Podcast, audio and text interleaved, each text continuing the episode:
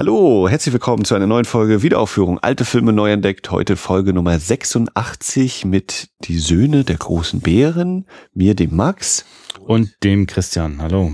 Ja, heute mache ich es gleich am Anfang. Ähm, neben den Sprüchen zum Thema alte Filme neu entdeckt, garantiert nicht spoilerfrei, große Lust an steilen Thesen, jede Menge gefährliches Halbwissen und die Folge wird wahrscheinlich auch wieder Kapitelmarken bekommen. Das heißt, wer das ganze Intro überspringen möchte und nur die Filmbesprechung hören will oder nicht die Filmbesprechung hören will, ja, nur das Intro, der kann, äh, wenn er das jetzt über die Webseite abruft oder ist das auch in den Playern möglich, weiß ich nicht genau.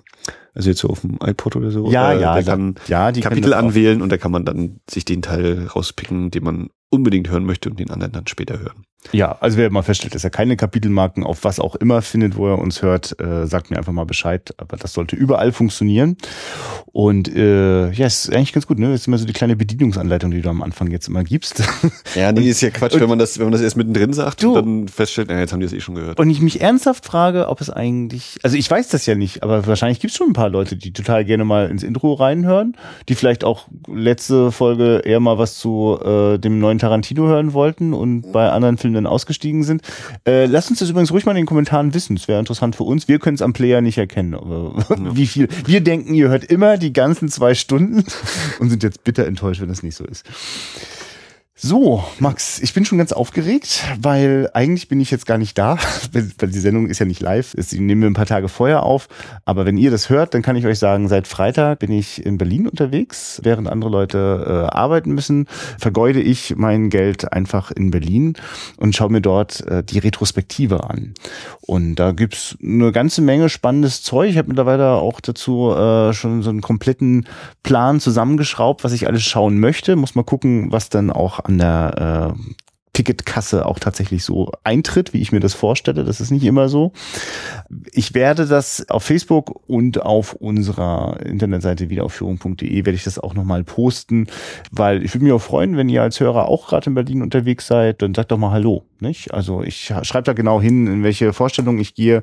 Es ist natürlich sehr DEFA-lastig, äh, freue mich aber auch aus der gleichen Zeit, die wir hier gerade verfolgen.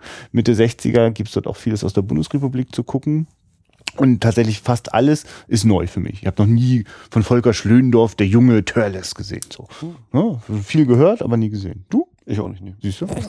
Und das Schöne ist, Volker Schlöndorf ist danach dann auch da und so. Das ist immer das Schöne auf der Berlinale. Man, äh, die, die, die großen Premieren werden da riesig abgefeiert, aber auch die Retrospektive ist da immer ähm, ziemlich einmalig äh, in den Konstellationen, die die da möglich machen. Zum Beispiel gibt es ein Gespräch zwischen, ähm, das wird, ist aber glaube ich jetzt auch schon passiert, das, äh, ist für euch denn nur so im Nachklapp. Ich hoffe, ich kann da dabei sein. Äh, Volker Schlöndorf spricht mit ähm, Wolfgang Kohlhaser. Ne? Das sind ja quasi so zwei Filmemacher-Generationen Ost-West, äh, die mhm. sich da begegnen und die eigentlich sehr interessant ähnliche Dinge verfolgt haben, nur sie konnten es zumindest von der Ostseite konnte man es nicht wissen, weil die Filme, auch Wolfgang Kohlhaases äh, Drehbuch äh, für einen Film äh, steckte auch in einem dieser Verbotsfilme von 65 drinne. Also äh, insofern holen die das, glaube ich, so ein kleines bisschen nach, so was, was hätte sein können im gesamtdeutschen äh, Filmgeschäft damals. So, das ist Kino, aber äh, kann man denn DEFA-Filme nur in Berlin gucken oder so? Was für eine Überleitung. nee, äh, diese Verbotsfilme, einige davon sind äh, ab April auch im Livu in Rostock geplant, in der Fehler 23.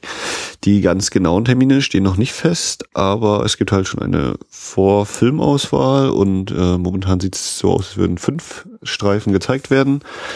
Und ähm, ja, nichts genaues weiß man nicht. Und wenn sich aber genaueres dann ergibt, dann äh, werden wir die Termine natürlich auch verbreiten und äh, ihr seid dann herzlich eingeladen, vorbeizuschauen. Ja, was wir bis dahin vielleicht noch nicht geguckt haben, na, mal gucken, wahrscheinlich sind wir bis dahin schon durch. Finde ich gar nicht schlecht, wenn wir da schon relativ wissend hingehen. Vielleicht gibt's ja nochmal, äh, steht da ja interessantes Bonusmaterial noch äh, bei euch. Vielleicht habt ihr ja interessante Gäste oder schöne Einführungen. Also wir sind da auf jeden Fall sehr blickig, wenn es da was äh, gibt, neben den Film, äh, was, was erzählenswert oder, oder mitschneidenswert ist, dann werdet ihr das bestimmt auch hier im Podcast mitbekommen. Ja.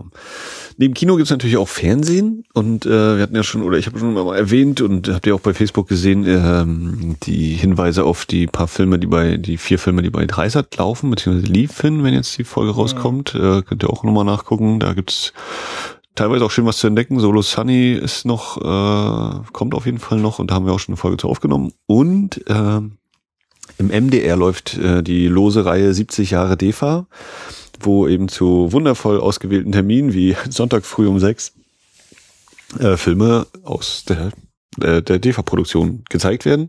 Und da lief jetzt eben am vergangenen Sonntag Eolomea äh, von, ja genau, 1972, Hermann Schoche behaupte ich gerade. Äh, unter anderem mit Rolf Hobbe und als Hauptdarstellerin Cox Habemmer oder Habema oder weiß nicht genau, wie man die ausspricht, glaube ich, eine niederländische Darstellerin.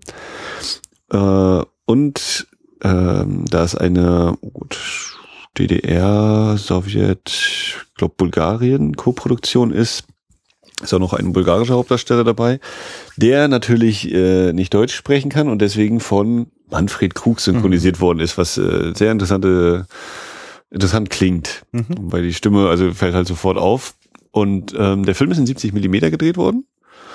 Äh, weswegen für mich auf jeden Fall irgendwann nochmal eine Zweitsichtung anstehen muss, äh, weil mein Fernseher da, ja, da hat mal ab und zu mal kleine Aussetzer und auch der Ton war nicht so ganz super.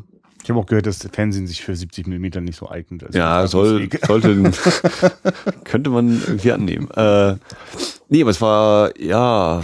Mh, aber war schon, was, was Ich glaube, äh, 220 zu ja, ja, genau. war der. Mhm. Genau. Ja. Und äh, Rolf Hoppe, sehr, sehr starke Schauspieler auf jeden Fall.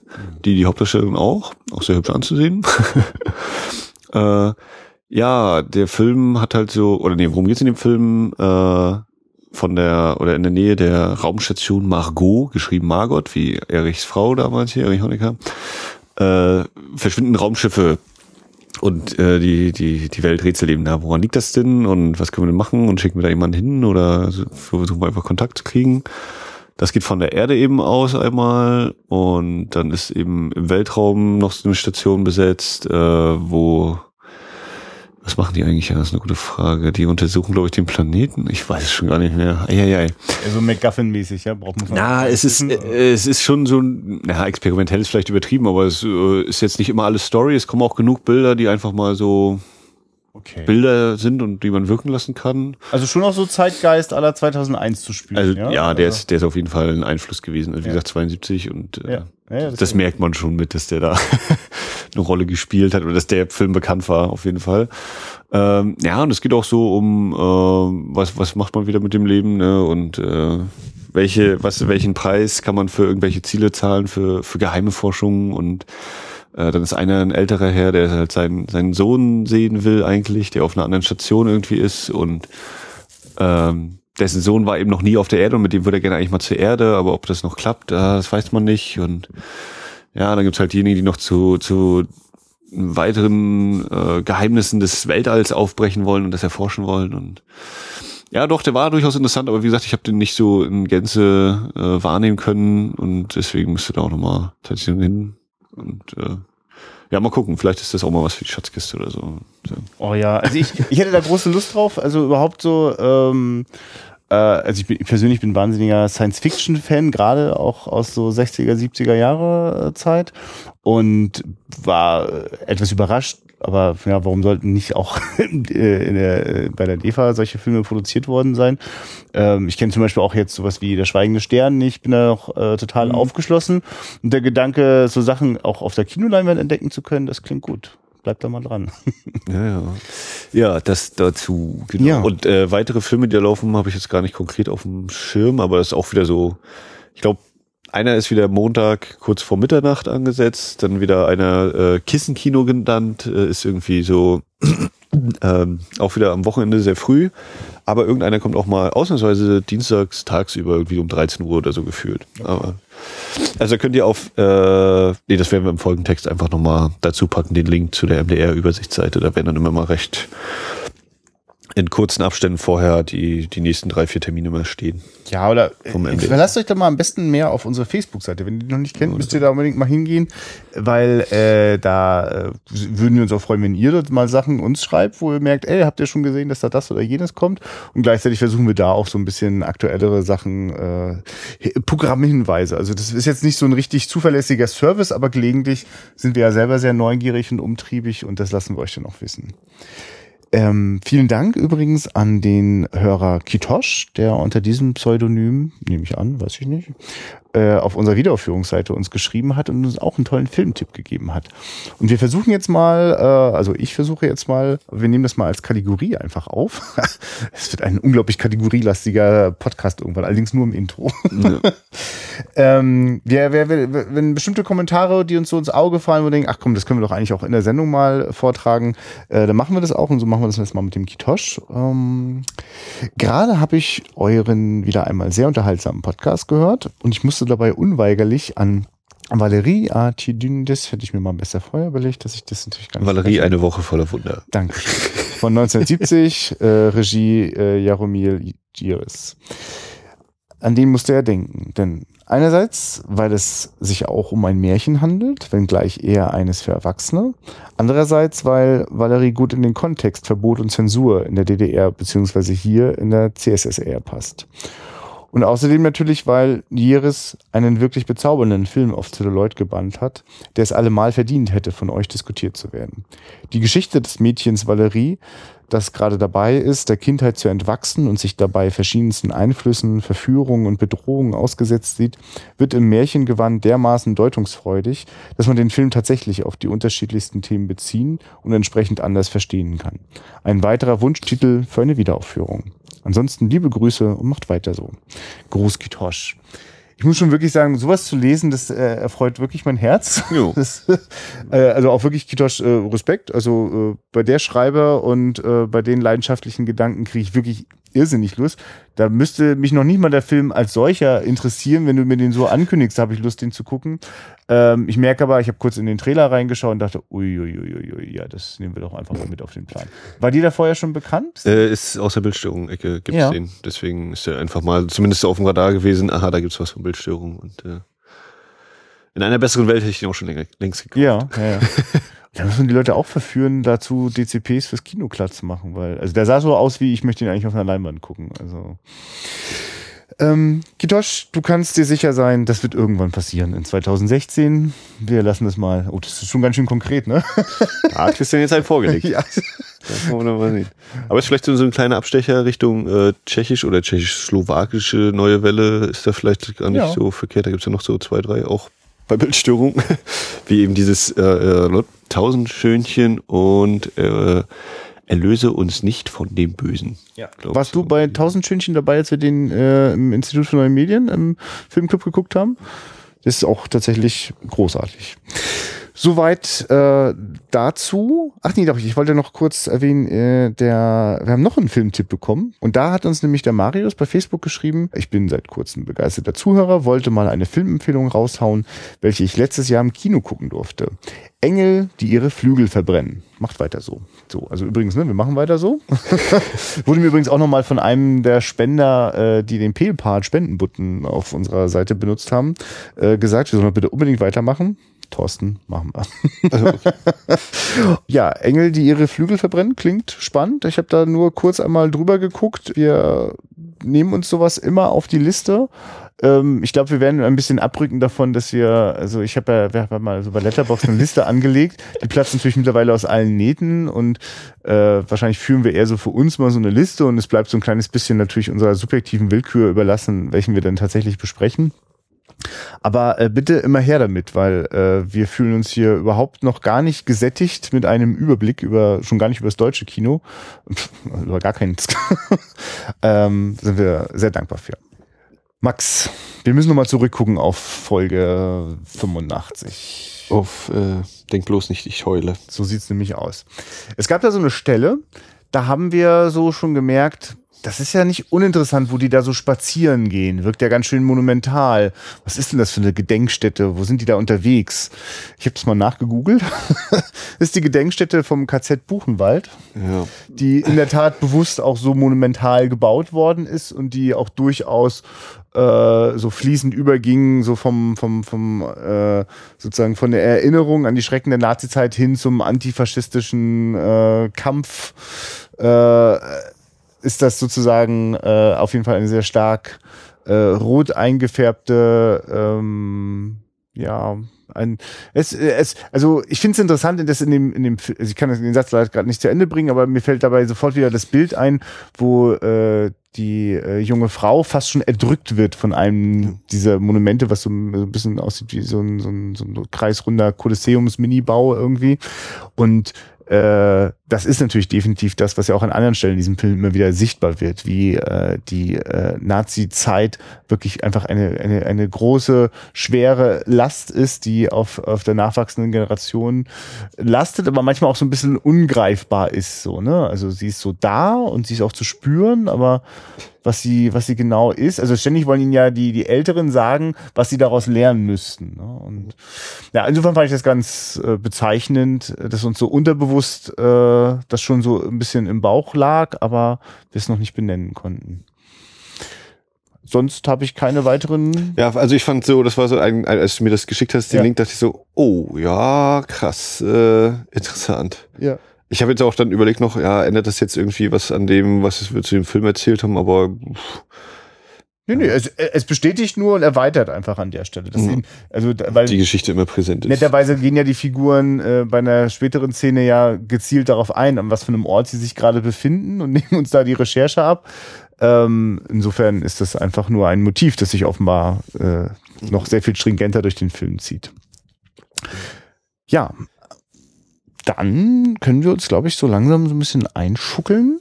Ja, nachdem wir jetzt, also mal gucken, ob und wie lange das mit diesem Wechselspielchen immer noch klappt, äh, so Thema verbotener Film aus der DEFA, Puppe- erlaubter Film, populärer Film in Ja. der DEFA. Ja.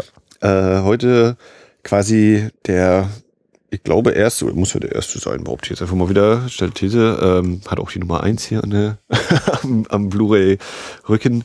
Äh, der erste Indianerfilm, um ihn nicht direkt als Western zu benennen, Die Söhne der großen Bären mit Gojko Mitic, Ja. äh, der der Oberindianer geworden ist und auch heute quasi noch ist. Ich habe den Film eventuell mal irgendwann gesehen, aber ich glaube nicht.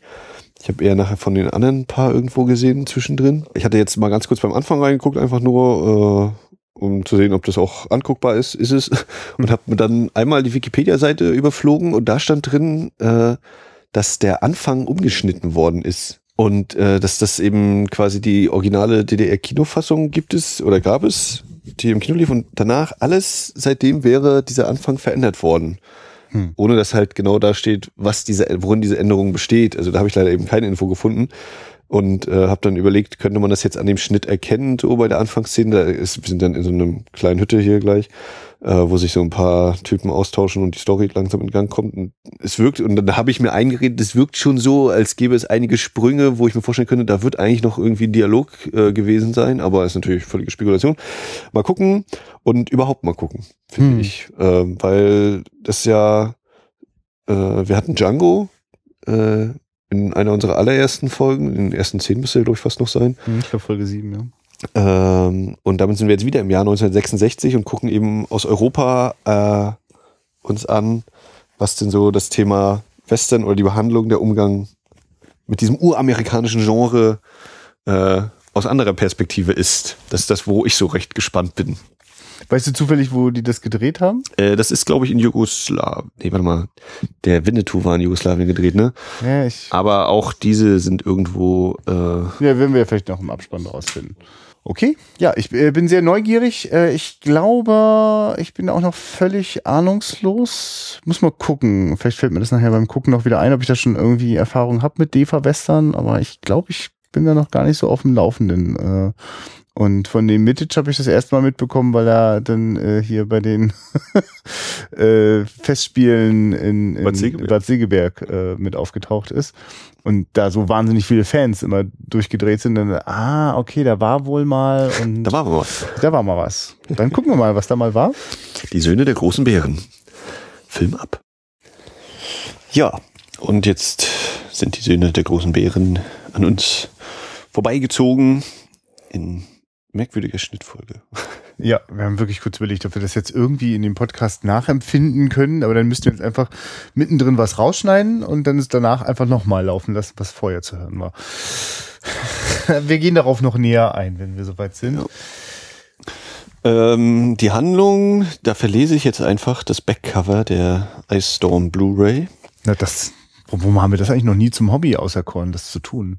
Da könnte man oft auch schmunzeln. Ja, mach mal, lies mal vor. Ja. In der zweiten Hälfte des 19. Jahrhunderts leben im Norden der USA nur noch wenige freie Indianer. Die meisten haben den Kampf gegen die Übermacht der Weißen aufgegeben und leben in Reservaten. Ein kleiner Stamm versucht verzweifelt, sich die Freiheit zu erhalten. Als durch einen Verrat der Häuptling Tokaito gefangen genommen wird, ist es für die Weißen leicht, die Indianer zu besiegen. Von nun an müssen sie unter Bewachung von Soldaten im Reservat leben. Auch Tokaito wird dorthin gebracht, da die Weißen ihn innerhalb des Reservats für ungefährlich halten. Doch da unterschätzen sie den Freiheitsdrang und den ungebrochenen Mut des Stammes. Die Indianer beschließen, nach Kanada zu fliehen, um dort ein neues, freies Leben zu führen. Die Flucht gelingt, aber es gibt noch weitere Gefahren. Ein verfeindeter Stamm stellt sich ihnen in den Weg. Es beginnt ein alles entscheidender Kampf. Knapp daneben ist auch vorbei. das ist geil, in, ne? in Grundzügen durchaus stimmig, aber äh, In der Zuspitzung äh, ungenügend. im Detail, äh, ja. Also äh, Tokaito, gespielt von Goiko Mitic, dem Oberindianer. Äh, und ich kann auch verstehen, warum der so ein Star geworden ist. Also das ist ja quasi, wann ist es, 66, 65, 66. Äh, da war vielleicht Sean Connery gerade als Bond Großname. Aber es gab noch keinen äh, Arnold Schwarzenegger oder Sylvester Stallone, die mit ihrem Körper sich so hingestellt haben. Und das war mir zum Beispiel nicht klar, äh, dass der also so einen amtlichen Körper am Start hat. Ne? Also das, ich hatte so manchmal so ein bisschen Conan-Gefühl, ja. Also, ja, also da ist äh, so, wer, wer bisher dachte, der Körperkult der Actionfilme der 80er Jahre wäre, äh, hätte mit Arnold angefangen, das hat eindeutig hier in der DDR begonnen.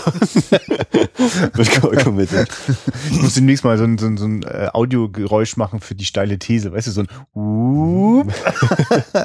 Ja, aber natürlich. Äh, ich, ich, war, ich war auch, also ich habe mich ganz schön an den Muskeln von dem Schauspieler festgeguckt.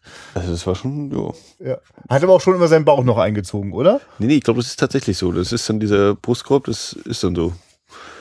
Christian, da können wir nicht ganz mithalten. Nee, gar, rein gar nicht. Und schon gar nicht, wenn ich im Profil stehe, so wie er die ganze Zeit immer. Muss dich auf den Kopf stellen. Dann könnte, könnte daran sein. Ja. Ja, äh, und Golko Mitic ist eben der, der keine Kompromisse eingeht, der immer zu seinen Idealen steht und äh, damit natürlich eine, eine schöne Idolfigur ist. Äh, Ja, und die, die Rothaut wird hier natürlich wirklich äh, auf äh, äh, politisch passende Weise äh, in der DDR schön verklärt, äh, so der Freiheitskämpfer. Und doch merke ich, ist es schon wirklich ein, ein echter Zugewinn, wenn man so, so, also ich, ich kenne halt überwiegend den amerikanischen Western, äh, habe dort eine große Zuneigung gegenüber den, was man so äh, manchmal so auch als Spätwestern vielleicht betitelt, was Clint Eastwood, äh, wenn man in den 70ern äh, gemacht hat, also viele andere Regisseure auch. Ähm, aber eigentlich ist natürlich das prägende Bild natürlich das der John Ford Western so ne und in der in der Welt haben lange Zeit also irgendwann bei John Ford dann geht das noch aber äh, zu Beginn sind dort auch Indianer einfach die Bösen so ne? Sehr einfach sehr zugespitzt und auch die Lebenswelt und Wirklichkeit der Indianer spielt eigentlich äh, immer eine sehr untergeordnete Rolle jedenfalls im, im Verhältnis äh, zu den anderen äh, weißen Figuren in diesen Filmen und das ist natürlich ein tolles Gegengewicht einfach. Ne? Also das, äh, man merkt auch, dass eine große äh, Lust und Freude in der Inszenierung äh, da ist, wenn es darum geht, äh, den, den, den Alltag der Indianer zu zeigen. Ne? Also da, da, da mehr ändert der Film manchmal so einfach so ein bisschen, ne? bleibt es ein bisschen länger und man sieht noch, wie das Pferd gewaschen wird und wie die Kinder rumlaufen und so. ansatzweise dokumentarisch im Sinne von, dass da gerade kein Dialog stattfindet und die Handlung eigentlich stehen bleibt. Ja, und ich öfter mal so denke, ja, das ist jetzt in irgendeinem Ferienlager, wo alle mal sich Kostüme angezogen haben. Aber es ist, also mir ist das, also der Teil des Films ist mir durchaus sympathisch, ähm, weil äh, das ist genauso romantisierend verklärt, aber ein wirklich ein dringend notwendiges Gegengewicht, kann man einfach mal so sagen, zum, zum amerikanischen Cowboy-Western-Bild. Ja. Ja, so richtig Cowboy, also, oder der Begriff Cowboy wird ja hier gar nicht genannt. Es sind dann entweder die Grenzer Ja, ja. oder halt die, die Armee, die Soldaten, aber der Cowboy, so direkt ist es dann eben nicht. Ja, an den Stellen versucht sich der Film, glaube ich, sogar noch, noch, noch stärker so eher an, an, an Zeitgeschichte zu orientieren als an populären Konventionen, so, ne? Ähm, aber, ja, Aber der Film hat auch so kleinere und größere Problemchen. auf jeden Fall, ja. Und eines ist eben Ja. der Schnitt.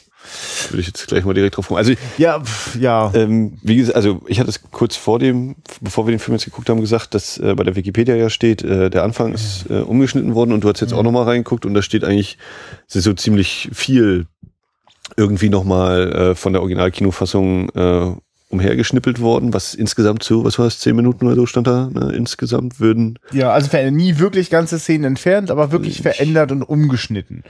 Und auf jeden Fall ist dem Film immer wieder eine gewisse Sprunghaftigkeit anzumerken. Das ist natürlich jetzt auch schwer zu sagen. Also ich finde, dass auch insgesamt der ganzen Dramaturgie äh, des Films eine, eine Sprunghaftigkeit anzumerken ist. Ich glaube, nicht alles lässt sich damit entschuldigen, dass äh, dort an dem Film rummanipuliert ja. worden ist. Es wäre jetzt eher interessant, wurde noch versucht, was zu verschlimmbessern. Das, So sieht es mir ehrlich gesagt manchmal aus. Sieht mir so aus, als wenn die ja letztlich doch sehr überschaubare, durchschaubare und dünne Geschichte äh, vielleicht auch mal auf sowas wie zweieinhalb Stunden angelegt war, keine Ahnung, oder wenigstens zwei Stunden.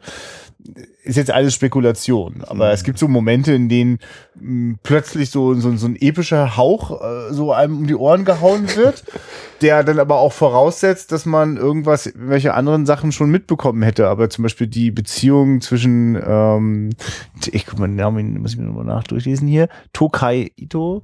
Der Tokai Ito und seine Frau zum Beispiel, das ist, also da gibt es ja manchmal so dramatische, äh, epische Ein Einschnitte so, wo, wo die sich dann irgendwie verabschieden und denke, ich, ah, habe ich das schon so richtig mitbekommen? So? Ja, ja, also so Charakterzeichnung ist eigentlich nicht äh, groß die Stärke des Films. Ja, zumindestens, also habe ich manchmal das Gefühl, da sind noch mehr Nebenfiguren auch mal ausführlicher erzählt worden, aber in der Fassung, die wir sehen, ist das nicht mehr da. Oder es ist wirklich, ich meine, es ist, es ist eine Romanverfilmung, ne? Vielleicht war es was wie, wir wollen schon die Szenen, die, die, die schönsten Szenen haben wir drinne und die anderen haben wir einfach weggelassen. Also das ist ein bisschen schwierig, aber das macht ihn auch wirklich äh, zu einer gewissen Herausforderung, sich den anzugucken. Also also die letzte halbe Stunde hat das für mich dann sogar auch einen unfreiwilligen Humor dann äh, provoziert. Ne? Also die ganze Zeit war ich dem wohlgesonnen, bis ich dann am Ende, wenn dann es anfängt, äh, dass äh, die Action-Szenen, die durch die Bank weg alle nicht sehr gut choreografiert sind, äh, dann auch noch endlos in die Länge gedehnt werden, inklusive Szenen doppelt verwendet werden. Oder zumindest gleiche Einstellung. äh, ja, also ja, genau. Also vielleicht unterschiedliche Einstellungen von den gleichen Szenen, aber auf jeden Fall so, dass man denkt, das habe ich gerade schon gesehen, verdammt nochmal. Ja, ja, so wie die dann da im Kreis äh, sich auch verfolgen, so dreht sich das auch ein bisschen im Kreis und wiederholt sich tatsächlich. Ja, das Ja. war schon. Also ich finde einige der Stunts trotzdem gelungen, weil du jetzt sagst, äh, durch die Bank schlecht choreografiert. Choreografiert finde ich schlecht. Ja, also ich glaube, dass dort einige Stunts, die ja auch sehr ziemlich authentisch sind. Also, ne, die erste große Action-Szene, wenn die Indianer die, äh, diesen Dreck überfallen, Mhm. da passieren schon krasse Sachen. Also auch Sachen, die, glaube ich, heute die Tierschützer dir nicht mehr durchgehen lassen. Oh ja, die Pferde haben da bestimmt einiges. Äh, Und öfter rennt da auch mal ein Pferd über jemanden rüber und sich so, also, der war auch der- der Blick. die Ja. beiden Ja, ja. sich am Boden, Pferd, er guckt noch mal kurz hinterher, oh, machen wir weiter. hätte auch das Ende dieser Szene sein können. Oder des Films. äh, ja gut, das stimmt dann. Ja. Also die Stunts fand ich teilweise, äh, oder finde ich sehenswert. Da sind einige Ja, dabei, ja. so. Das ist auch, äh, wo man erkennen kann, dass es dann tatsächlich auch der Hauptdarsteller manchmal ist und so, also kein Double oder so. Aber ja, die, die Szenen insgesamt, so was, was eben Schnittfolge angeht, da, da holpert es manchmal doch so ein wenig leider. Ja, also genau, es ist wirklich aber eine, eine, Frage der Inszenierung, weil auch die, die Menschen hinter der Kamera sind durchaus kompetent. Nur, ich, also es gibt bestimmte Szenenfolgen, wo manchmal so totalen äh, im Schuss Gegenschuss aneinander geschnitten werden, aber immer wieder in die gleichen Einstellungen, was so ein, äh, also das funktioniert einfach nicht besonders gut. Oder wenn man nochmal gucken will, wie man Spannung mit vielen Totalen im Western erzeugt, dann muss man bei Sergio Leone halt ganz aufmerksam hinschauen. Ne? Also, Der war, erst zwei Jahre danach, spielen wir das Lied vom Tod. Aber dann gut, stimmt. Nee, aber davor hat er ja auch schon. Dollar- Trilogie. klar. Auf jeden Fall Anfang 60er, 62, glaube ich. Ja, ne, war schon Du, ich, 55. ich, ich will, ich will, um Gottes Willen, ich will jetzt auch gar nicht hier im Nachhinein hier äh, postmortaler Klugscheißer äh, irgendwie die, die Filmemacher belehren. Es sorgt aber einfach dafür, dass das jetzt, ähm, das, das, das ist schon ganz schön spröde so. Ich, also, darüber habe ich vorher gar nicht nachgedacht. Ich hatte zum Beispiel auch gar nicht gedacht, dass es so viel Action gibt, so. Ne? Damit habe ich zum Beispiel gar nicht gerechnet, so. Ich dachte, das ist eher ein bisschen, also da, da fällt etwas seltener ein Schuss. Und man kann ja schon sagen, es ist ja fast schon so ein Hauch Heroic Bloodshed zum Schluss, ja, wenn äh, äh, äh, Tokahito da äh, äh, wildballernd äh, äh, durchs Gras springt, so. Also, ist, Nur nimmt sich der Film durchaus ernst und äh, an den Stellen äh, fällt es mir schwer, da ernsthaft mitzugehen. Ja, ich glaube, der erste Moment ist, wenn der Pfeil, wenn man diese, die, die, das, das, na, die, Die Angelsehne ja. quasi Mhm. sieht, an Ja, der ja. der Pfeil hängt. Ja. Das war ein bisschen zu offensichtlich.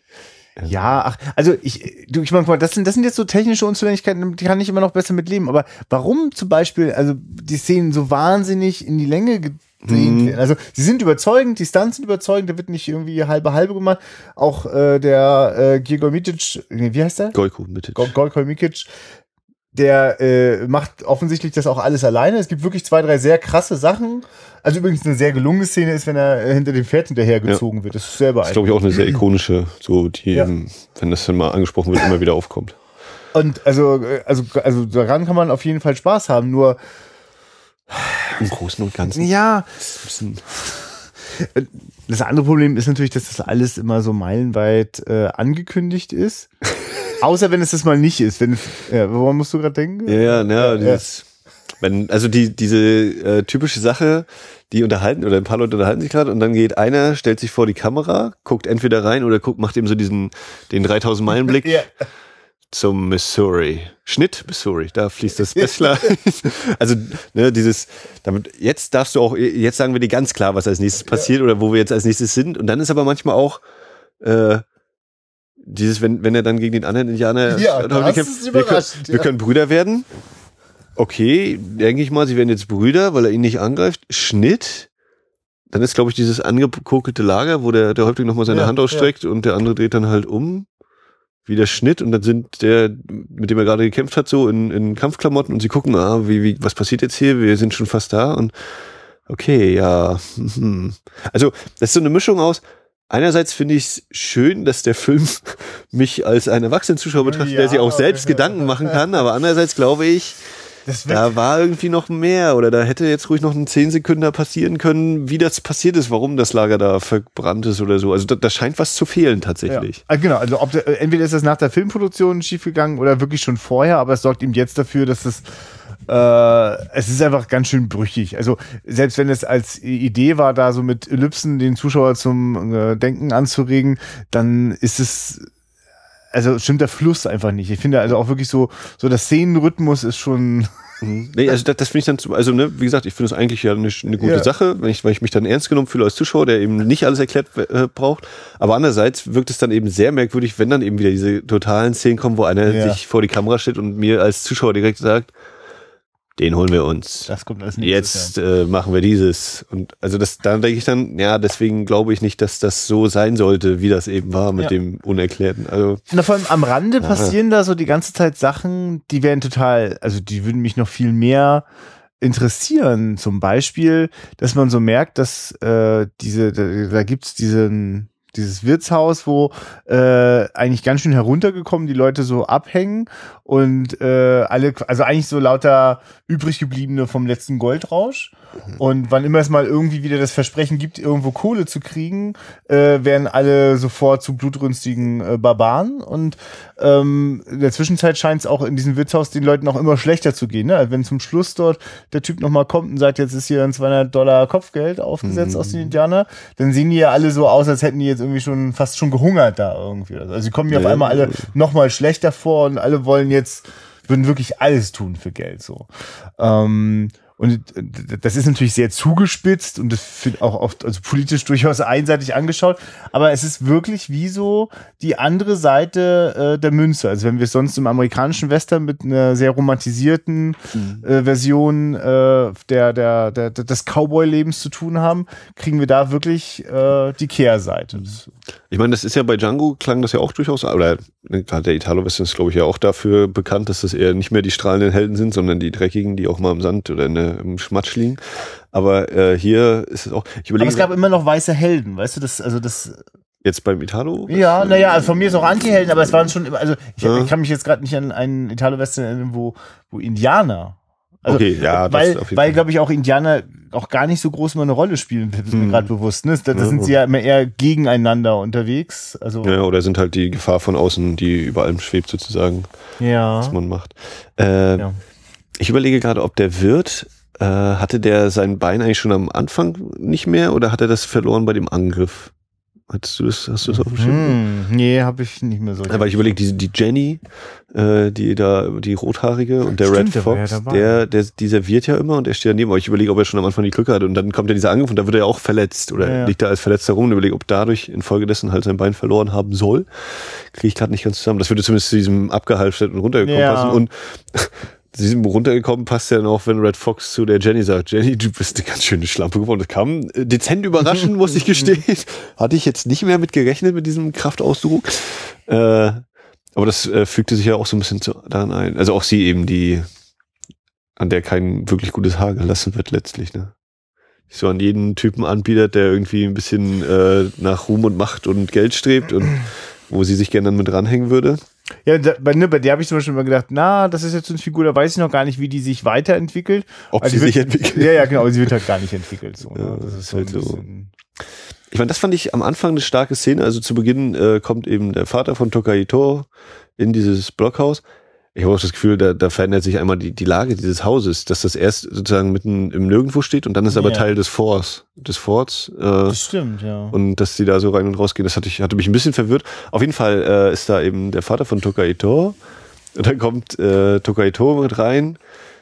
Jenny stellt ihm einen Drink hin, er gibt das Gold und dann schüttet er das Ding weg. Das fand ich von eine starke Szene. Hat ne, eigentlich alles Wichtige erzählt, ohne dass irgendwas gesagt werden muss.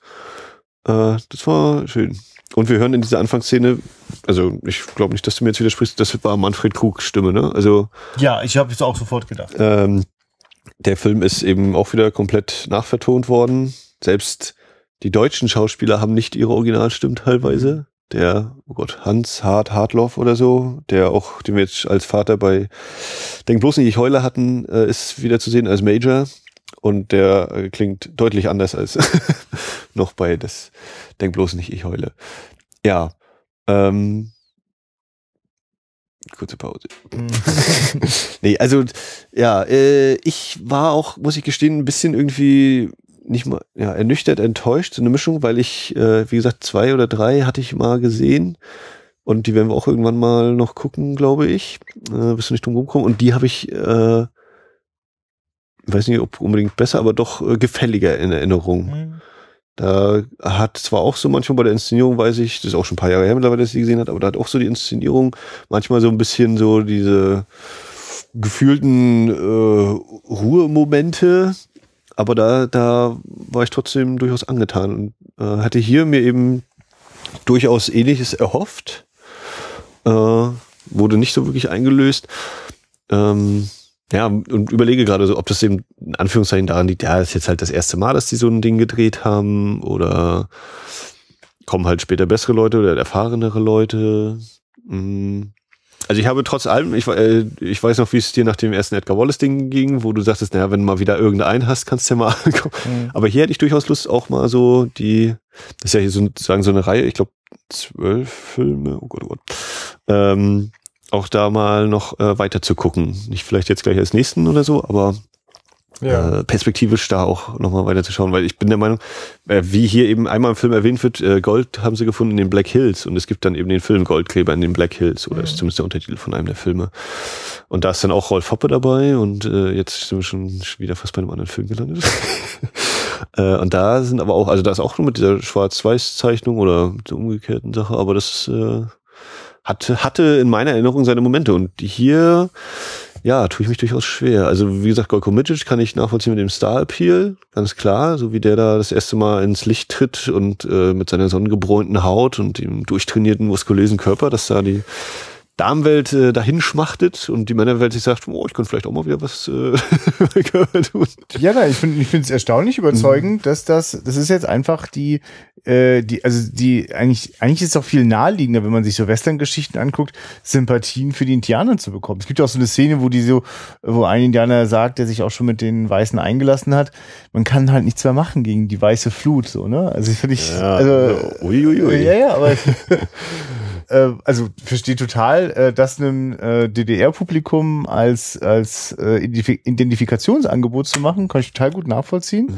Und es gibt auch immer wieder Momente, in denen das auch äh, also wirklich sehr deutlich transportiert wird, wenn äh, der eine, das ist nicht der Major, sondern sein Der Lieutenant. der Lieutenant, genau, Der Böse. äh, der dann so ganz wütend äh, reagiert. Genau, der Major hat gerade gesagt, das ist aber nicht in den Interessen des Nee, Landes. nee, es geht um es geht um die- die Moral, die, die, die Ehre. Ehre der Nation. Genau. Und darauf sagt der Lieutenant, es geht hier um die Interessen, der, Nation. Ganz genau. Ne? Also er ganz deutlich transportiert, wir wollen. Also es geht genau, und in der Szene geht es gerade darum, dass äh, Tokaito zur Verhandlung kommt und eigentlich äh, und der Lieutenant dann sagt, ja, du bist jetzt unser Gefangener. Mhm. Punkt. Und kannst nicht einfach gehen, obwohl eigentlich ja das Diplomatische sagt, er ist hier als äh, Verhandlungstyp und kann hat frei, kann wieder frei gehen. Genau, der Josef äh, Mach ist der Regisseur. Staatspreisträger. Einer von vielen wahrscheinlich. Ja, wir wissen natürlich nicht. Es ist auf jeden Fall ein äh, tschechischer Regisseur, der auch vor allem tschechische Filme gemacht hat. Mhm. Und wenn mich nicht alles täuscht, ich äh, also genau zwei Filme in, in der DDR gemacht hat und das war's. Ähm, das finde ich Scroll- einfach nur ganz interessant. Du Und das, scrollst noch, hast du einen Titel jetzt noch parat, den zweiten? äh, oder? der zweite ist im gleichen Jahr Schwarzer Panther. Okay. Äh, das mir äh, ja, kann ich auch. Also äh, vom, äh, was ich jetzt vor allem dabei nachgucken wollte, er hat keinen weiteren äh, Indianer. Indianerfilm gemacht, Mhm. genau. Ja. Insofern schon wieder optimistisch. Also ich, ich habe schon das Gefühl, dass da äh, gab es also quasi diese interessante Idee ähm, und äh, ich spüre große Ambitionen äh, in der Inszenierung, was ich immer der Regie letztlich zuspreche. Ähm, so, so, also so, ein- so, so ein Western-Epos zu erzählen. Also wenn's, wenn so Abschied, äh, äh, Abfahrt, Ankunft, so, das sind so die Momente, die werden auch mit großer Geste inszeniert. Und äh, da wird eben wirklich vor allem auch, also so äh, die, die Indianerperspektive wird da besonders beschworen, wird besonders ernst genommen. Ähm, also darin sozusagen habe ich das Gefühl, da fließt sehr viel Energie rein und dann gibt's aber, also als, als, als müsste, es wäre das noch so ein notwendiges Übel, dass dazwischen ja auch noch Szenen sein müssen, die das aufladen, die, die Landschaftspanoramen, sonst funktioniert's ja Also, irgendwie nicht. Ne? Das sei auf jeden Fall schon, das war, finde ich, eine positive Sache, die Landschaften. Das waren sehr schöne Aufnahmen, die totalen. Und äh, ich nehme an, was hatten wir hier? Koproduktion mit Sarajevo, ne? Oder ein Studio und also Mhm. Ja. kann davon ausgehen, Balkan Ja. gedreht und sieht trotzdem toll aus. Also Ja, schöne Dinge dabei. ich fand das schon immer interessant, auch passiert bei den Leone-Western ja auch öfter mal, dass man so Locations hat, die eigentlich nicht wirklich, oder eigentlich ist mir bei den Winnetou-Filmen ist mir das auch sehr bewusst aufgefallen. Ähm, wir haben es eigentlich mit einer Location zu tun, die offensichtlich nicht, äh, also es ist jedenfalls nicht der Western äh, und der, wilde Westen, den wir aus den John Ford-Filmen kennen. Aber das ist halt interessant, äh, weil es sind fantastische Locations, ein Ticken bunter äh, meistens äh, äh, oder zwischen den Steinen wächst immer ein bisschen mehr Gras, ist immer so mein Ja. Gefühl. Ähm, und das gibt der Sache so ein, naja, es ist wirklich einfach so eine, ein alternativer Blickwinkel in jeder Hinsicht. So. Also ja, es gibt dort Panoramen und es gibt tolle Berge und Täler und, und Flüsse. Äh, aber man muss schon natürlich auch ein bisschen schmunzeln, wenn man, was auch immer wir da sehen, statt dem Missouri, Ja, also ob die Donau, ich überlege, was da fließt, also könnte vielleicht die Donau Ja, ja. passen. Äh, die sieht dann schon noch, also das Ja. ist jetzt ein bisschen klein. und, Aber und der finale Ankunftsort, äh, die, das Gestein im Hintergrund, das ist einfach, da- das, wer das einmal gesehen hat, der weiß, das muss Elbsandsteingebirge sein. Also egal was es sein soll, das geht nicht anders. Das ist zu charakteristisch, diese Fels, diese Ansichten. Und das ist aber irgendwie ja so schön. Also quasi, man nimmt so diese, diese populäre Western-Form, äh, transportiert sie quasi nach Hause oder so in die Nachbarschaft und nimmt dann aber auch gleich noch eine äh, völlig andere oder konträre Erzählposition ein und guckt sich quasi, also erzählt die Heldengeschichte der Unterdrückten, die sie aufbegehren. Und dann finde ich es eigentlich ein bisschen schade, hätte der Film ja eine Menge dramatisches Potenzial, weil es ist ja letzten Endes eine sehr tragische Geschichte, die man da dann erzählt. Ähm, das, das, da, da kneift der Film aber so ein bisschen, ne? Also.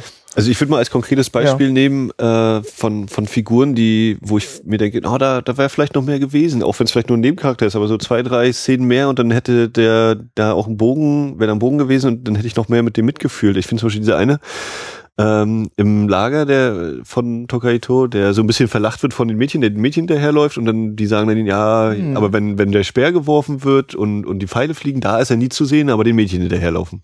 Und ich bin der Meinung, das ist der, der nachher in Uniform dasteht und den und sozusagen auf Seiten der, der Armee sozusagen mitkämpft und denen auch noch sagt, hier, wir müssen das Feuer ausmachen und so, dass das der ist, der dezent jetzt übertrieben gesagt, Tollpatsch, ne, der eben nicht kriegsfähig ist, so, also dass der, warum, dass der eben überläuft und äh, dass der sich ja quasi gegen sein eigenes Volk damit stellt, auch im Endeffekt und, und so, das hätte mich durchaus interessiert. Also, ne, da finde ich, was du eben sagst, also ich hab hier, sehe hier auch einiges an Potenzial, was Mhm. leider nicht im fertigen Produkt so auf mich rüberkommt.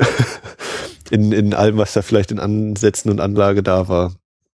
Ja, das stimmt. Das kann man, äh, ich könnte es auch noch gar nicht genau sagen, warum es eigentlich nicht aufgeht, weil ja gerade an dem Beispiel von dem äh, Typen, der quasi bisher offenbar noch nicht seinen Platz gefunden hat, offenbar eben auch nicht zu den Kämpfen äh, äh, mitreitet äh, und dort findet er dann so seine Bestimmung. Ähm, das Ja, oder ob er sie da findet oder ob Ja. er das eben macht, weil er auch Angst hat und denkt, naja, so krieg ich, Ja. habe ich vielleicht ein bisschen besseres Leben oder so in seiner Vorstellung. Hm. Das wäre sowas, Ja. vielleicht wäre da was, aber dafür ist es eben vielleicht auch nicht der Film, so was eben die Charaktersachen Ja. angeht. Aber ich meine, trotzdem ist ja die Geschichte da, ne? Also ich Ja, finde sie ja. auch nicht befriedigend, aber sie ist da. Und genauso ist ja auch da, wie äh, äh, Tokai Hitio ja auch einfach sagt, naja, also wir wollen schon quasi die Arbeit des weißen Mannes jetzt machen, ne? Ja, das ist ja also, eigentlich auch, ne? Wir, wir sind jetzt nicht mehr, wir werden sesshaft. Ja? Wir bleiben dann da, genau, machen was mit Zahmenbüffeln und so. Also es ist interessant, wie der, der, also der denkt da wirklich auch so äh, ein paar Schritte weiter. gründende Genossenschaft. Ja, ja, ist, ist ja eigentlich so, ne? Ich glaube, daher kommt es ja. wahrscheinlich. Ich weiß ja nichts über die, die, äh, die Romanautorin. Äh, ich auch nicht. äh, Ist aber vielleicht auch ein Kontext. interessanter Punkt, ne, dass es eine Autorin ist. Ja. Also, so. Ähm, Auch ich kenne auch den Stellenwert nicht dieser, dieser Bücher, ob das quasi Unterhaltungsliteratur beim Zeitschriftenhändler war oder, oder, ne? Hoch, Hochliteratur? Mhm. Wahrscheinlich. Vermutlich nicht. Ja, und der andere große ist natürlich der äh, Tobias, äh, Ja, gespielt von Rolf Römer, ein als Indianer, als ich weiß nicht, ob er sozusagen auch der, der letzte Mohikaner ist, also der letzte seines Stammes. Ich glaube, so ungefähr habe ich es verstanden, dass, Klangs, ja, genau. Dass eben sein Stamm so ziemlich ausgelöscht worden ist und er jetzt widerwillig, er, er ist zum Beispiel derjenige, der widerwillig eigentlich für die so ein bisschen arbeitet und äh, auch nicht völlig loyal gegenüber denen ist. Mhm. Ähm, Wäre vielleicht auch eine gute Kontrastfigur zu dem Kollegen davor, wo ich die Namen nicht mehr weiß, Topo Pacto oder wie der hieß. Das äh, ist mir, äh, ja, sie geraten halt auch nicht aneinander, ne? Das ist vielleicht interessant. Also das einzige Mal, dass die, diese interessanten Figuren, die so ähnliche Lebenslinien haben, äh, die begegnen sich halt nicht, außer im letzten Moment. Und dann schießt er den auch, glaube ich, ne? Ist das nicht sogar so? Also, äh, ich weiß es gar nicht mehr, ob, oder ob der nicht einfach dann sozusagen aus dem Bild geht und nicht mehr in der Handlung vorkommt. Also es ist wirklich, Ja. weiß ich nicht wirklich mehr. Ich weiß, Ja, der, der, okay. der Lieutenant, der sich halt unter dem Zelt da umherwindet, ja. Dings reitet weg, oder die, die Gruppe von den Indianern reitet weg, nachdem sie anderen da so an die Bäume ge gehängt haben. Nicht getötet, sondern einfach nur da festgebaumelt haben. Und er, ich weiß gar nicht, ob er noch da steht oder wie das ist. Er guckt halt auf das Ach Zelt. so, wer ist denn der, der, dieser äh, Hilfs-Sheriff, der da kommt, äh, nachdem die die Pfeife geraucht haben und beschlossen haben, das Reservat zu verlassen? Das ist noch so das Nachts. Dieser andere, mit Das dem, ist- der die Pistole und sagt Stopp. ja, ja, gut, das ist dann einfach nochmal- noch ein anderer. Das ist nochmal ein anderer, ja, ja. Aber Das ist, Genau. Ich glaube, das, das sind so diese kleinen äh, Verwirrungen und Irrungen so. Da, da wäre, glaube ich, was möglich. Also da hätte man das eigentlich, also wenn der Film wirklich mal 90 Minuten hätte gehen sollen, hätte man das an der Stelle, glaube ich, auch ganz gut zusammenführen können. Also es hätte eigentlich nur eine so eine Figur gebraucht und dann noch genau, die andere, dass, die. dass das vielleicht im Buch noch, äh, dass die vielleicht da ein bisschen mehr Charakter haben. ja. Und dass man dann eben, das wäre eben so ein, so ein typischer, eine typische Sache vielleicht gewesen zum Drehbuch. Und dass man sagt, aus diesen vier Figuren Ja. mache ich jetzt eine oder zwei maximal. Weil ich die dann auserzählen kann und nicht Ja. nur das Problem habe, dass jeder mal kurz Andeutung, vor der Kamera steht und wir gar nicht wissen, Ja. ja. was da nun los ist. Ja, genau. Äh, das empfinde ich halt wirklich eigentlich als eine, also nicht, nicht, also als eine, als eine misslungene Dramaturgie und eine, eine Drehbuchgestaltung für diesen Film, so, ne? Das war, Mhm. weil offenbar vordergründiger war, hat man wirklich verfolgt, äh, so, so andere scheinbar wichtige Western-Elemente eben drin zu haben. Das sind eben eher so formale Aspekte, die sind ja auch quasi alle da. Mhm. So. Also man kann den quasi so als, als, als Western auch, glaube ich, wahrscheinlich ganz gut gucken. Nur ich habe bei Western tatsächlich am wenigsten, also es gibt auch etwas, was mich so grundsätzlich an diesem Genre fasziniert. Und ne, wenn es ein bisschen staubig ist und mit Pferden und mit Knarren so, dann kann, kann ich da irgendwie was mit anfangen. Aber letztlich brauche ich schon auch eine überzeugende Geschichte. Und äh, die, die, also Ja, die, Grund- die Grundzüge der Geschichte sind ja eigentlich auch Ja. überzeugend, aber Ja. naja, ne, die Charaktere so. Ja, was, ich meine, es gibt wirklich, also mein, mein Totalausfall für mich ist äh, die Figur äh, dieser. Die Tochter äh, die, vom Major? Ja, genau, die, die Blondine. Also es liegt auch daran, dass die Schauspielerin aus meiner Sicht maßlos überfordert ist. Da gibt's, die werden ja überfallen. äh, und nach dem Überfall ist sie eine der wenigen, äh, die da heil rausgekommen sind. Und sie hat aber eher so einen Blick wie, oh, ich bin wohl vom Weg abgekommen und äh, äh, lässt sich dann auch äh, bereitwillig vom äh, Tokahito äh, äh, vom, vom Wagen runterklauen.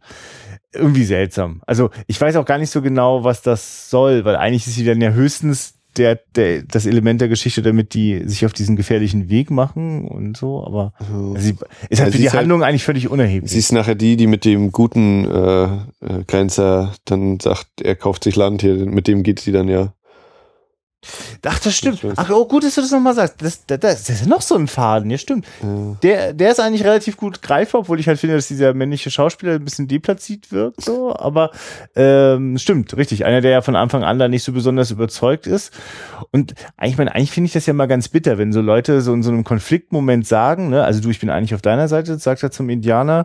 Ähm, na, und ich habe mir schon entschieden, ich werde halt nach Kanada raus und, und, und Farmer. Also so quasi ja letzten Endes auch, na, ich ziehe mich hier mal raus aus der Scheiße. So. Ja, aber er sagt ja auch, äh, ich, ich kann nicht bei euch bleiben, die Agentur hat mich rausgezogen, oder die Agentur ist für euch zuständig. Das fand ich auch mal, also die Agentur, was ist denn eigentlich für eine Agentur?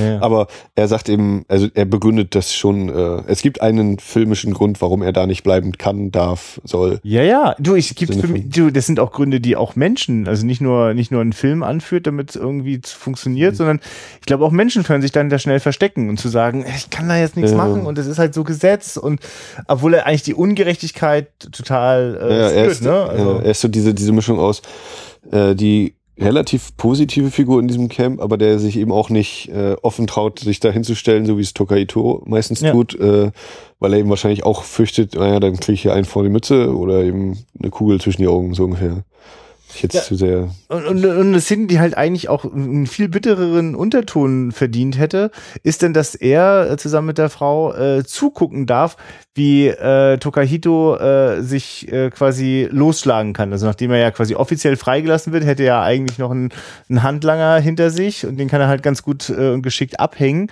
Und dass die dabei so zugucken dürfen, also noch mit so einem befriedigenden Gefühl, ah, der kann jetzt in seine Freiheit und das läuft schon, dann können wir uns ja jetzt aus dem Staub machen und mhm. verschwinden damit aus der Handlung. Ich meine, er hätte ja auch helfen können. Also er hätte ja auch sehr viel mehr möglich machen können, aber er wollte halt kein persönliches Risiko eingehen. Das finde ich eigentlich immer so, also in so einer Welt, wo wir jetzt ja quasi mit Idealen zu tun haben, so, ne, wo, wo Figuren quasi was, was, ähm, also, also besonders intensiv für ihre Sache so eintreten, ist das ein ganz schöner Schlawiner, so, der sich irgendwie. Wieder Meier, der Rückzug ins Privat. Ja, ja, ja, ja. ja ich sehe das, ja, ich sehe die Probleme, aber ich möchte auch nicht zu sehr, mh, hm, er hat vielleicht sogar die, in Anführungszeichen jetzt richtige oder bessere Meinung oder die positive Meinung, aber zu sehr möchte ich da jetzt auch nicht reingezogen werden. Also da ist mir mein eigenes äh, Ding oder ja, wie weit gehe ich eben, ne? Was, was setze ich da für alles aufs Spiel, für meine Ideale oder für meine Werte? Und äh, ganz ehrlich, also das ist also in, in, mit, mit solchen Elementen versehener Western, da, da, da geht auch heute noch was so. Da könnte man tatsächlich ordentlich was erzählen. Das ist oh. ja. Okay. Aber das passiert hier leider nicht so. Nö, nee, genau. Äh, genau. Es ist, ist eigentlich ein schöner, äh, äh, ähm, sagst du, so, ein Steinbruch der, der, der, der interessanten Ideen und alternativen Blickwinkel auf so ein äh, abgenudeltes Genre. Ähm, und das gelingt ihm halt jetzt dem Film nicht, nicht, nicht wirklich immer wieder überzeugend, das aufzugreifen. Aber äh, also wenn man da mit, mit, mit wachen Augen durchgeht, kann man eine Menge entdecken. Das ist schon, ja. Ich bin sehr gespannt, ob die anderen äh, da ein bisschen, bisschen fluffiger funktionieren. Äh, hatte ich auch gar nicht mit gerechnet, weil da hatte er gedacht so, ach, das, das flutscht bestimmt. Äh, ich habe ihn mir weniger ernsthaft vorgestellt und äh, äh, ja. Ja, also dafür, dass die, ja, also ich meine, ich fand den ja auch lange kurzweilig. Also gerade, ich glaube, nur nach 20, 25 Minuten habe ich das erste Mal so geguckt, wie, wie mhm. lange haben wir jetzt eigentlich schon? Und habe auch gemerkt, ja, okay, es war auch ziemlich viel Action so bisher. Gerade dieser relativ große Überfall da in der ja, Einführungsszene, das war auch alles ganz okay. Und dann dachte ich, na gut, jetzt kommt halt die, in Anführungszeichen, ruhige Phase, um ja die Story voranzubringen, die Charaktere, aber so, so, so wirklich kamen halt die Charaktere nicht voran. Es kamen halt immer wieder neue Gesichter ins Bild, die aber ja irgendwann vielleicht nochmal durchs Bild laufen durften und das war's dann leider. So, da, mhm. Deswegen ging dann auch so ein bisschen das so runter, die, die Begeisterung. Mhm. Ja. Ist auch wirklich schade, dass da nicht sowas, also da werden ja so Sachen manchmal angerissen, äh, aber das ist, also da gibt's ja diese ganze Legendengeschichte, die titelgebende äh, Bären, ne? Genau. Ach so, ja, genau, Revenant. Äh, da kannst du mal abgucken, Revenant, hier, wie man Bären inszeniert. Einen echten Bären. Aber stimmt, man müsste, man müsste, genau, es gibt also auch in diesem Film einen äh, äh Überfall äh, Bär versus Mensch den jetzt mal parallel, müsste einfach mal parallel diese beiden Szenen laufen lassen. da hat sich tatsächlich ein bisschen was getan in den letzten zehn Jahren. Äh, ist auch stark, wie die dann den kleinen Bären aber auch wirklich äh, packen müssen, natürlich im, im Nacken, damit er da halbwegs ruhig bleibt wahrscheinlich ja, ja. keine Gefahr darstellen kann. Also fand ich auch äh, in der Hinsicht beeindruckend, das dann so zu drehen. Wer weiß, das kann auch ganz schnell, oder ist vielleicht bestimmt auch mal schief gegangen irgendwie da. Ja, das kann ich nicht einschätzen, wie, wie gefährlich so ein kleiner äh, Bär schon werden kann. Also fand ich auch eigentlich recht atmosphärisch, so diese Höhle, aber ich fand, äh, ich ich weiß nicht, ob ich da ganz kurz mal äh, die Augen, die dazu gehabt habe, aber dann waren wir plötzlich in der Höhle und dachte, Moment, wurde das jetzt eigentlich groß beschrieben, dass wir in diese Höhle gehen? Und warum ist dieser der Böse in Anführungszeichen in der Höhle? Dass jetzt Tokai Tor dahin geht, war klar, ja, aber ja, ja, das, also das war auch wieder so, so ein Moment des, zack, wir sind da. Ja. Äh, wir machen jetzt hier nicht noch lange irgendwie so einen äh, Moment, wo man da mitkommen könnte, sondern du bist jetzt schon hier. Oh, okay. Das war, aber sonst so die Höhle, fand ich, war auch nicht ausgeleuchtet und alles natürlich äh, ganz stark. Äh, das Gold war anscheinend da versteckt. Das war ja nicht jetzt so, dass man da Goldgräber machen kann, sondern mhm. du musst nur einmal hier in diese, in diesen, in diese Ablage greifen. Da habe ich das ganze Gold hingelegt, was wir mal gesammelt haben. ja, ich meine, so inhaltlich fand ich an diesem Höhlending ganz interessant. Also das, was im Vorfeld passiert ist, dass nämlich der, der Häuptling, nehme ich an, ne, kann man so sagen, äh, dass der dann gemeint hat, also, nee, wir können jetzt nicht einfach schon das Reservat verlassen. Das können wir nicht einfach so machen. Dann müssen wir eigentlich erst das Okay von unserer Göttin der, der großen Bären haben. Und da gibt's dann eben dieses Ritual, dass dann eben einer muss dann dorthin und wenn er es überlebt, äh, ist das offenbar ein Zeichen für Wohlwollen. So ähnlich habe ich das, glaube ich, verstanden. Und ähm, der sagt dann ja, äh, der Tokai Hito sagt dann auch, ähm, zu den äh, zu zwei zwei jüngeren Leuten, äh, also die informiert er, dass er dort jetzt hingeht. Er will gar nicht, dass die da mitkommen, glaube ich, aber er sagt ihnen einfach nur, wir müssen trotzdem das Reservat verlassen, also auch wenn ich es nicht überlebe. Und die beiden denken dann, okay, dann lass uns mal da hin und vielleicht können wir ihm irgendwie helfen oder ihm zuvorkommen. Mhm. Aber ich finde halt interessant, dass weißt du, dass das ähm, da wird ja eigentlich, ich bin mir jetzt nicht so sicher, ob dieser Häuptling da wirklich so sehr dran glaubt, so an dieses Ritual, sondern es ist eher so eine Taktik ist, das noch irgendwie zu verhindern. Also er davon ausgeht, oh. wenn er den jetzt in die äh, Höhle der Bären schickt, wird er das wahrscheinlich nicht überleben und dann ist das Thema auch vom Tisch. Okay. Und genauso wirkt jetzt auch der äh, Tokahito auf mich nicht so wie, dass er jetzt wahnsinnig an irgendwas glaubt, sondern denkt, na okay, dann, dann mache ich das eben und das werde ich ja schon noch hinkriegen. Ich, also ich fand, das war irgendwie eine interessante. Das ist der nächste Punkt, der angerissen und der so ein Generationenkonflikt, weil ja wirklich, ne, die, die jungen Häuptlinge, wenn die da ihren Rat halten, ja. die Jungen sagen, ja, wir kämpfen und die ja. Alten, wir sollten verhandeln. Mhm. Und zack, damit wird gesagt, wir verhandeln. Mhm. Ne, obwohl das der Gleichstand war, 3-3. Drei Junge, drei Alte. Also das ah ja, okay. ist so, genauso wie eben der Major und seine Tochter oder beziehungsweise der Major, der Altersweise und der Lieutenant, der eben sagt, äh, naja, jetzt kommen wir hier nicht mit Ehre, sondern Dings. Ähm, Stimmt, das ist da auch alles drin. So. Und die Bären oder die große Bären, finde ich, ist fast so das, was mir jetzt so konkret einfällt, ein schönes Symbol eigentlich und oder das, was auch funktioniert, so dieses, die große Bärin ist tot, ihre Söhne müssen jetzt äh, ihren eigenen Weg finden, so ungefähr. Das ist, und das wird dann zwar eben dadurch nochmal ein bisschen ausbuchstabiert, dass er das so sagt, aber das äh, finde ich, das funktioniert auch. Mhm. Ne? Die, die große Bärin ist gestorben, auch da, die, die Mutter, die alte sozusagen, die bisher das, die, das Rudel, die Bärenbande werden sie ja nachher genannt, ne? Oder die Bärenbande? Mhm. Doch. Ja, ja. Werden sie genannt. Und äh, jetzt sind das eben die jungen Bären, die jetzt äh, diesen Weg gehen müssen und sehen müssen, wie sie ihren Stamm weiterführen. Stimmt, es geht die ganze Zeit darum, dass das, dass das alte überwunden oder, oder so zurückgelassen Ende werden kommt. muss. Ja, ja, so genau. Wie eben der Häuptling da anscheinend in diesem Lager, also mhm. wo eben diese eine Szene nur ist, da reitet einer ran an das Lager und es scheint irgendwie zerstört worden zu sein und der Häuptling hebt nochmal den Arm und ist dann anscheinend tot und da reitet wieder weg der andere. Ja, das ist echt schade, ne? das, das, das, das befordert mich wirklich, oder soll das etwas schon zeigen, dass die da auch von den, von diesem anderen Stamm überfallen worden sind? Das ja, also das, das, das ist, äh, das hat sich mir nicht so ganz erschlossen. Ja, und das sind eben wieder so diese Sachen, wo ich auch sagen würde, ne, Potenzial da und hier geht's sogar teilweise über die Ansätze hinaus, aber so wirklich voll entfalten oder voll punkten kann es trotzdem nicht, leider. Ja. So ein bisschen. ah. Ja, armes Filmchen, wir würden dir helfen, wir sagen dir sogar, wie du es besser machen kannst. ja. Ja, ist dann wirklich, ne, dieses Rätselraten, was ist mit diesen zehn Minuten und diesen anderen Schnitten Hm. von der echten Kinofassung? Schade, schade. ja, da war natürlich alles besser. Nein, es steht für mich außer Frage, dass äh, hier waren einfach Unzulänglichkeiten von Anfang an da.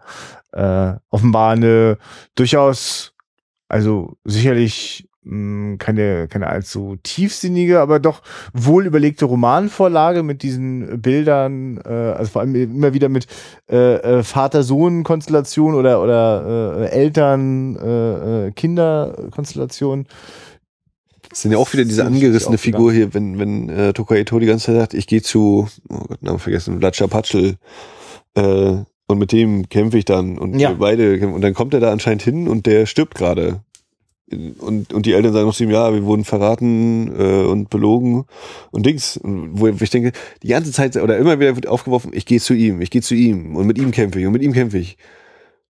Und dann ist das irgendwie so ernüchternd. Also einerseits, Mhm. okay, ja, für die Dramatik kann ich es nachvollziehen, aber es wirkt irgendwie so, jetzt müssen wir ihn irgendwie auch nochmal einmal zeigen. Äh. Also so wie das aufgebaut oder angekündigt wird, habe ich halt, baue ich eine Erwartungshaltung auf und die, selbst dass er dann stirbt, ist ja noch okay, aber dass das dann so ist, er kommt an und der, da ist er gerade schon tot. Also wir fangen gar nicht mehr weiter über ihn und so. Und dann ist er aber auch schon direkt wieder weg. Dann ist schon Schnitt und wir sind schon in der nächsten Szene und der kommt auch gar nicht mehr vor.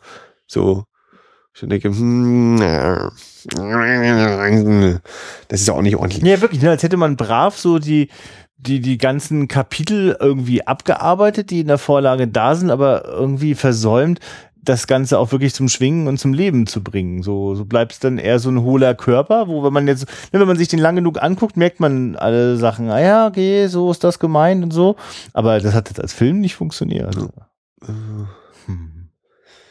Da hilft es auch nicht, dass ich manchmal so die Kamerafahrten sogar sehr schön fand. Also gerade, Ja. was wir mal gesagt haben, wenn du dieses Indianerleben in Anführungszeichen beobachtet, wenn die Ja. Kamera erst so starr ist und dann fängt sie an loszufahren. Und häufig oder ab und zu haben wir es auch so, dass irgendwie in einem Lager sind oder so und dann unterhalten sich zwei Personen, dann geht die eine weg und die Kamera fährt mit ihr mit, trifft auf oder und geht dann entweder an einem zweiten Paar vorbei, wo die Kamera wieder stehen bleibt und weitergeht, ohne dass der Anschnitt erfolgt. Das fand ich teilweise. Und es ist komplett schlecht. authentisch. Also, äh, also sicherlich sind einige Innenaufnahmen im Studio gedreht worden, aber ansonsten ist das, also es ist viel draußen, alles an Origin also äh, in Originalschauplätzen sei jetzt. On Sie waren, Location, ja, genau. Sie waren jetzt nicht am Missouri, das steht fest, aber aber in der Natur. genau, nee, das, das, das macht durchaus Spaß. Ähm, Dieses eine Lied, was dann auch einmal kommt, ne? ist So. sehr irritierend. Sehr So, irritierend. also mit der Juke, mit der, Das ist schon das zweite Jukebox dann, ja. im, im, im Blockhaus, das fand ich nachvollziehen und war auch, das war auch ganz okay, so, dass er dann natürlich drauf drückt und die Musik stoppt und so. Das hat schon den Effekt, auch wenn man sich sagt, naja, das wird das so kommen. Aber dieses zweite Lied, das dann so völlig aus dem Nichts kam, ja, bring mir, äh, großer, großer Fluss, bring mir meinen Liebsten zurück. Das Ja. war so, okay, ja, ist jetzt schon äh, Happy End angekündigt, einfach mal so, kleiner Sprung. Also das ist zum Beispiel auch so eine, so eine Frage, ähm, wenn die dieses finale Duell ist zwischen Red Fox und äh, Tokaito und dann hilft ihm der eine eben noch und rettet sich dann in die Missouri und die äh, Grenzer sagen dann, schießen eben ein paar Mal auf den Fluss noch und merken dann, ja, treffen ihn halt nicht mehr und dann sagt er, los zurück. Und dann sehen wir Tokaito, wie er sein Pferd in Empfang und denk so, naja, aber die müssen doch jetzt noch in der Nähe sein. Also äh, es war so, wenn die jetzt versuchen, die nicht trotzdem noch seine 200 Dollar Kopfgeld zu bekommen. Das war so ein Moment des, aha, das ist wahrscheinlich wie bei Manante in Ombre, äh, wo Steve McQueen am Ende gegen vier oder so kämpft und der eine ist hinter dem Busch und ist wahrscheinlich jetzt auch heute noch hinter diesem Busch. Ja. Nee, das, das ist ihm natürlich äh, bei dieser Geschichte insbesondere, aber sowas ist ja oft immer aufgesetzt, also quasi das dann zum Happy End zu führen, weil die, die der Rahmen, der erzählt worden ist, äh, zeigt ja eine ganz andere Richtung. Ne? Es ist ja, also die, die sind auf der Flucht ähm, und hoffen, dass sie da dann nicht behelligt werden. So, aber äh, für mich persönlich so vom Happy End ist das ganz schön weit entfernt. So. Ich meine, das ist, ja, das ist ja auch wahrscheinlich ein Teil dieser, dieser Umkehrung, ne? dass eigentlich sonst immer die, die äh, Tracks der Cowboys Mhm. Armee und so überfallen werden und Ja. hier ist jetzt eben die Indianer auf so einem Track. Mhm. Ich meine, wir haben natürlich die Anfangsszene, wo die Indianer den, Track überfallen Ja. und morden und brandschützen, aber da ist es dann tatsächlich ja eben umgekehrt. Jetzt sind mal die Indianer unterwegs und auch die werden angegriffen, überfallen. Hm. Ja, ja. Das ist auf jeden Fall nicht ganz durch, das Steak. Oh. Das ist Medium.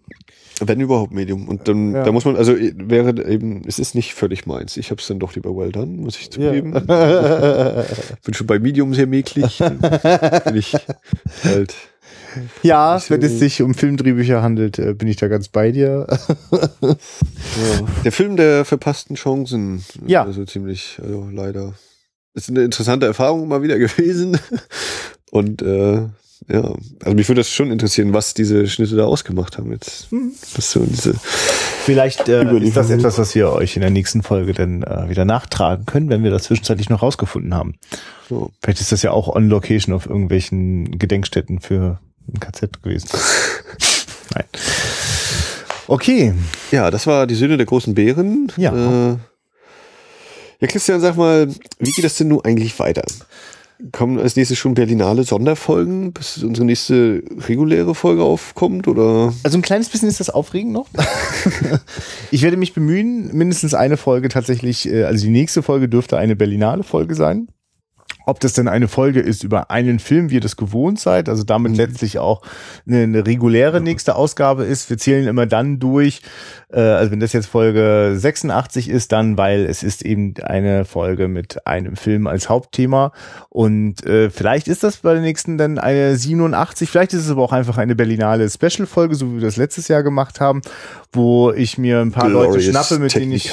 Genau wo ich dann einfach, da war es nämlich so, da saß ich mit äh, zwei anderen Leuten, die einige Filme auch gesehen hatten, die ich gesehen hatte, einige nicht und wir haben dann einfach so ein bisschen zusammengetragen. So, ähm, das äh, bin ich, muss ich ganz ehrlich sagen, bin ich noch ein bisschen gespannt, weil zurzeit weiß ich noch gar nicht, äh, ob ich da ich eigentlich immer auch alleine sitze in den Vorstellungen. Ich werde bestimmt auch keinen Podcast aufnehmen, in dem ich euch alleine was erzähle. Äh, mal schauen. Ich habe da aber auch schon so die eine oder andere Idee und ihr werdet dann nächste Woche merken, wie sich das denn umsetzt.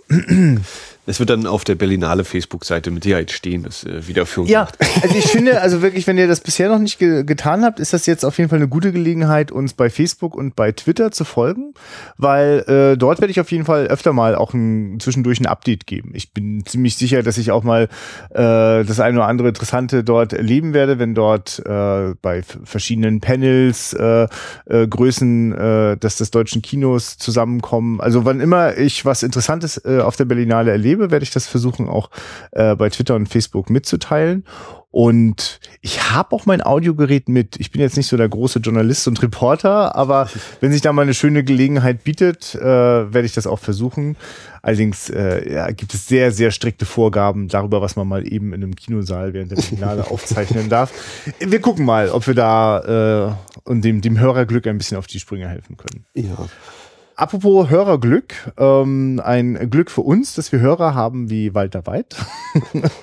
äh, der Mann mit äh, diesem tollen Spitznamen hat nämlich als allererster auf unserer äh, Patreon-Seite seine Unterstützung äh, gestartet und wer noch nicht weiß, was Patreon ist, das ist ein, eine Möglichkeit, uns einen, bei uns ist das so eingestellt, äh, monatlich einen Spendenbeitrag äh, zu äh, übergeben. Das Patreon funktioniert so, dass man da quasi, man zahlt da so sein, sein Geld ein und kann das dann quasi auf andere Leute so verteilen, wie man lustig ist. Wir freuen uns, wenn ihr auf sowas Bock habt, sozusagen auf ein äh, Wiederaufführungsspenden-Abo bei Patreon. Ähm, wir haben da derzeit keinerlei spezielle Bonusausgaben oder Extrapreise für euch im Angebot. Vielleicht fällt uns dazu irgendwann noch mal was Schönes ein. Uns ist erstmal wichtig, äh, die Leute, die sagen, wir hören euch regelmäßig und haben Lust, euch auch zu unterstützen, äh, tut das auch gerne bei patreon.com. Äh, slash Wiederaufführung. Genau, Patreon geschrieben.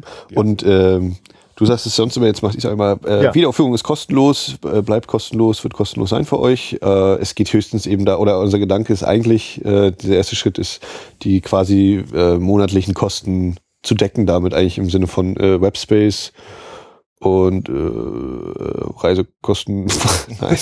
Naja, also äh, das sind so die Punkte, genau. über die man ja gerne in Zukunft nachdenken kann, äh, wenn sich da ein paar Leute einfinden und äh, da etwas Geld zusammenkommt, wären unsere ersten Gedanken immer, wie können wir damit eigentlich diese Sendung äh, noch interessanter gestalten oder äh, noch mehr Festival-Sonderausgaben möglich machen.